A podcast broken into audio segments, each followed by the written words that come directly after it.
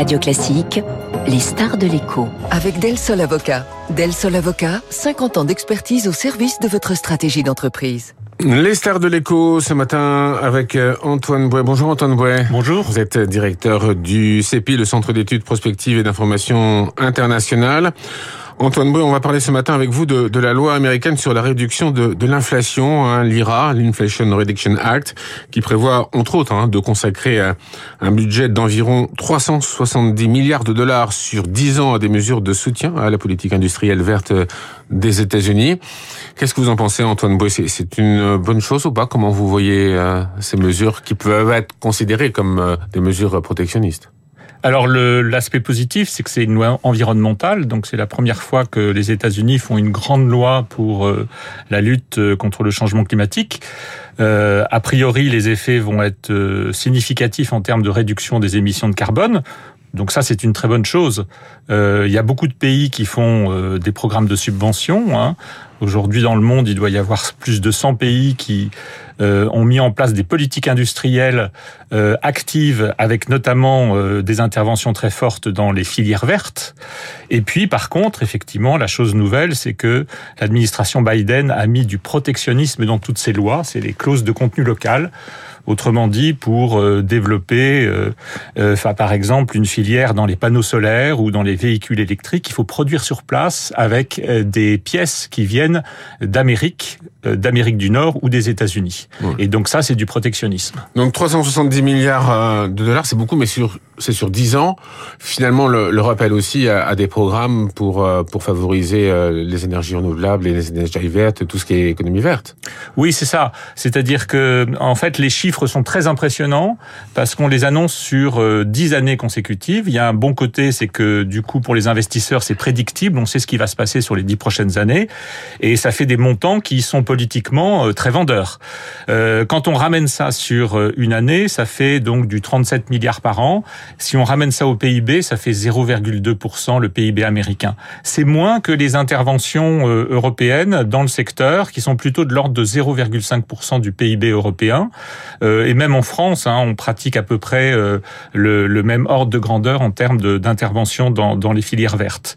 Euh, ce qui est un petit peu préoccupant, c'est cet aspect protectionniste, ces clauses de contenu local, mmh. et ça, c'est vraiment nouveau. Euh, Antoine ces, ces initiatives, ces subventions, hein, partent d'un bon sentiment et tout, mais est-ce que ça cache pas euh, des, des mesures vraiment très protectionnistes? Est-ce que c'est de nature véritablement à, à faire avancer les choses selon vous, ou est-ce qu'au contraire, c'est du protectionnisme un peu déguisé? Alors c'est du protectionnisme déguisé, oui.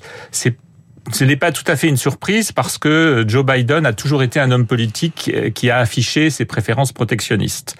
Euh, et euh, là, avec l'Inflation Reduction Act, ce qui est préoccupant, c'est qu'il veut à la fois faire de l'écologie, il veut en même temps faire de la réindustrialisation du pays, avec euh, effectivement ses clauses protectionnistes. Et puis, il y a cet aspect aussi sécurité nationale, parce que par exemple, il interdit euh, des composantes qui viendraient de Chine ou de Russie. C'est important parce que les batteries ont besoin de terres rares, de lithium, de cobalt, de cuivre, et il y a beaucoup de la production et des réserves mondiales dans ces minerais critiques qui viennent de Chine et de Russie.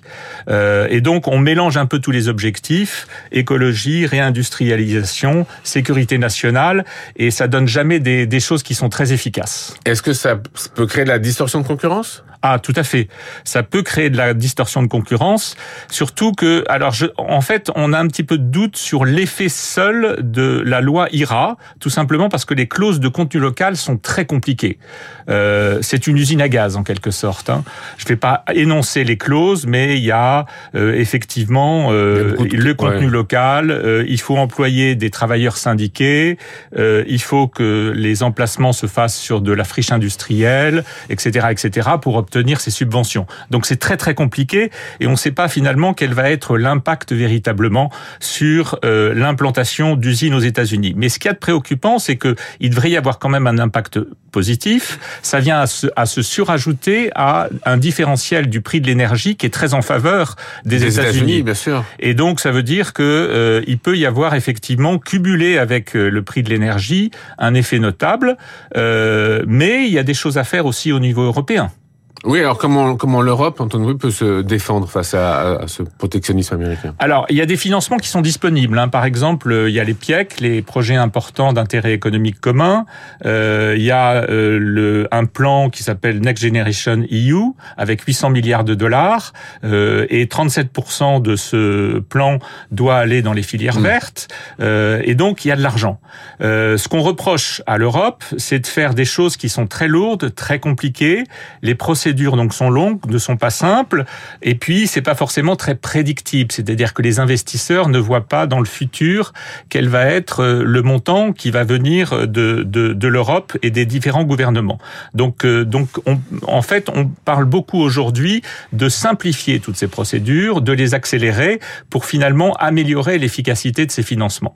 Il y a d'autres choses à faire aussi parce que ces filières demandent pour leur développement des minerais critiques et donc il faut sécuriser les approvisionnements en minerais critiques. On n'en a pas en Europe. Par contre, il y en a au Chili, en Indonésie, en Australie. Et là, l'Union européenne est en train de conclure des accords commerciaux.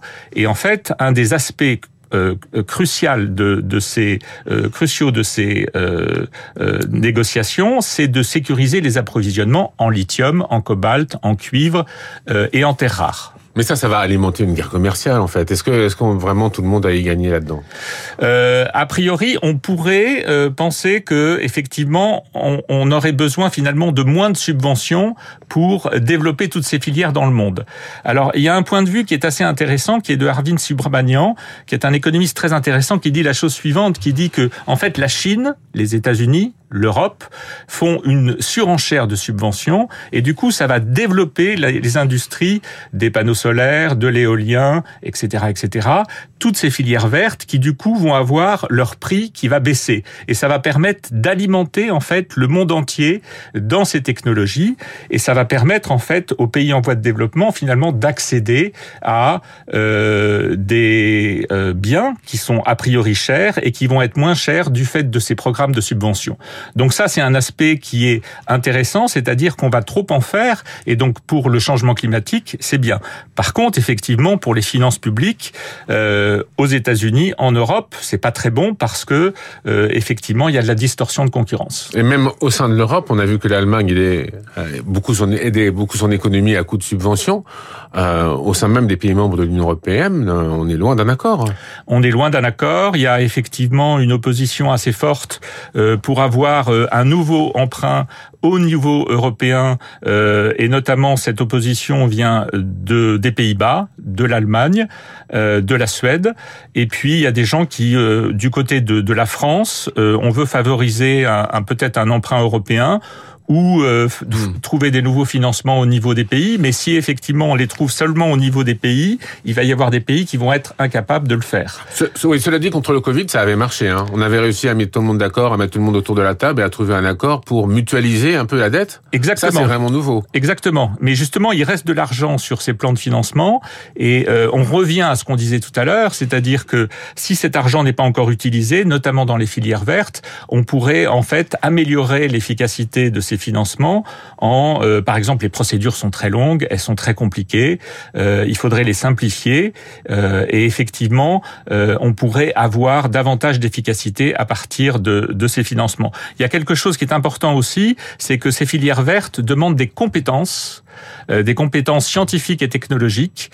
Elles existent a priori en Allemagne.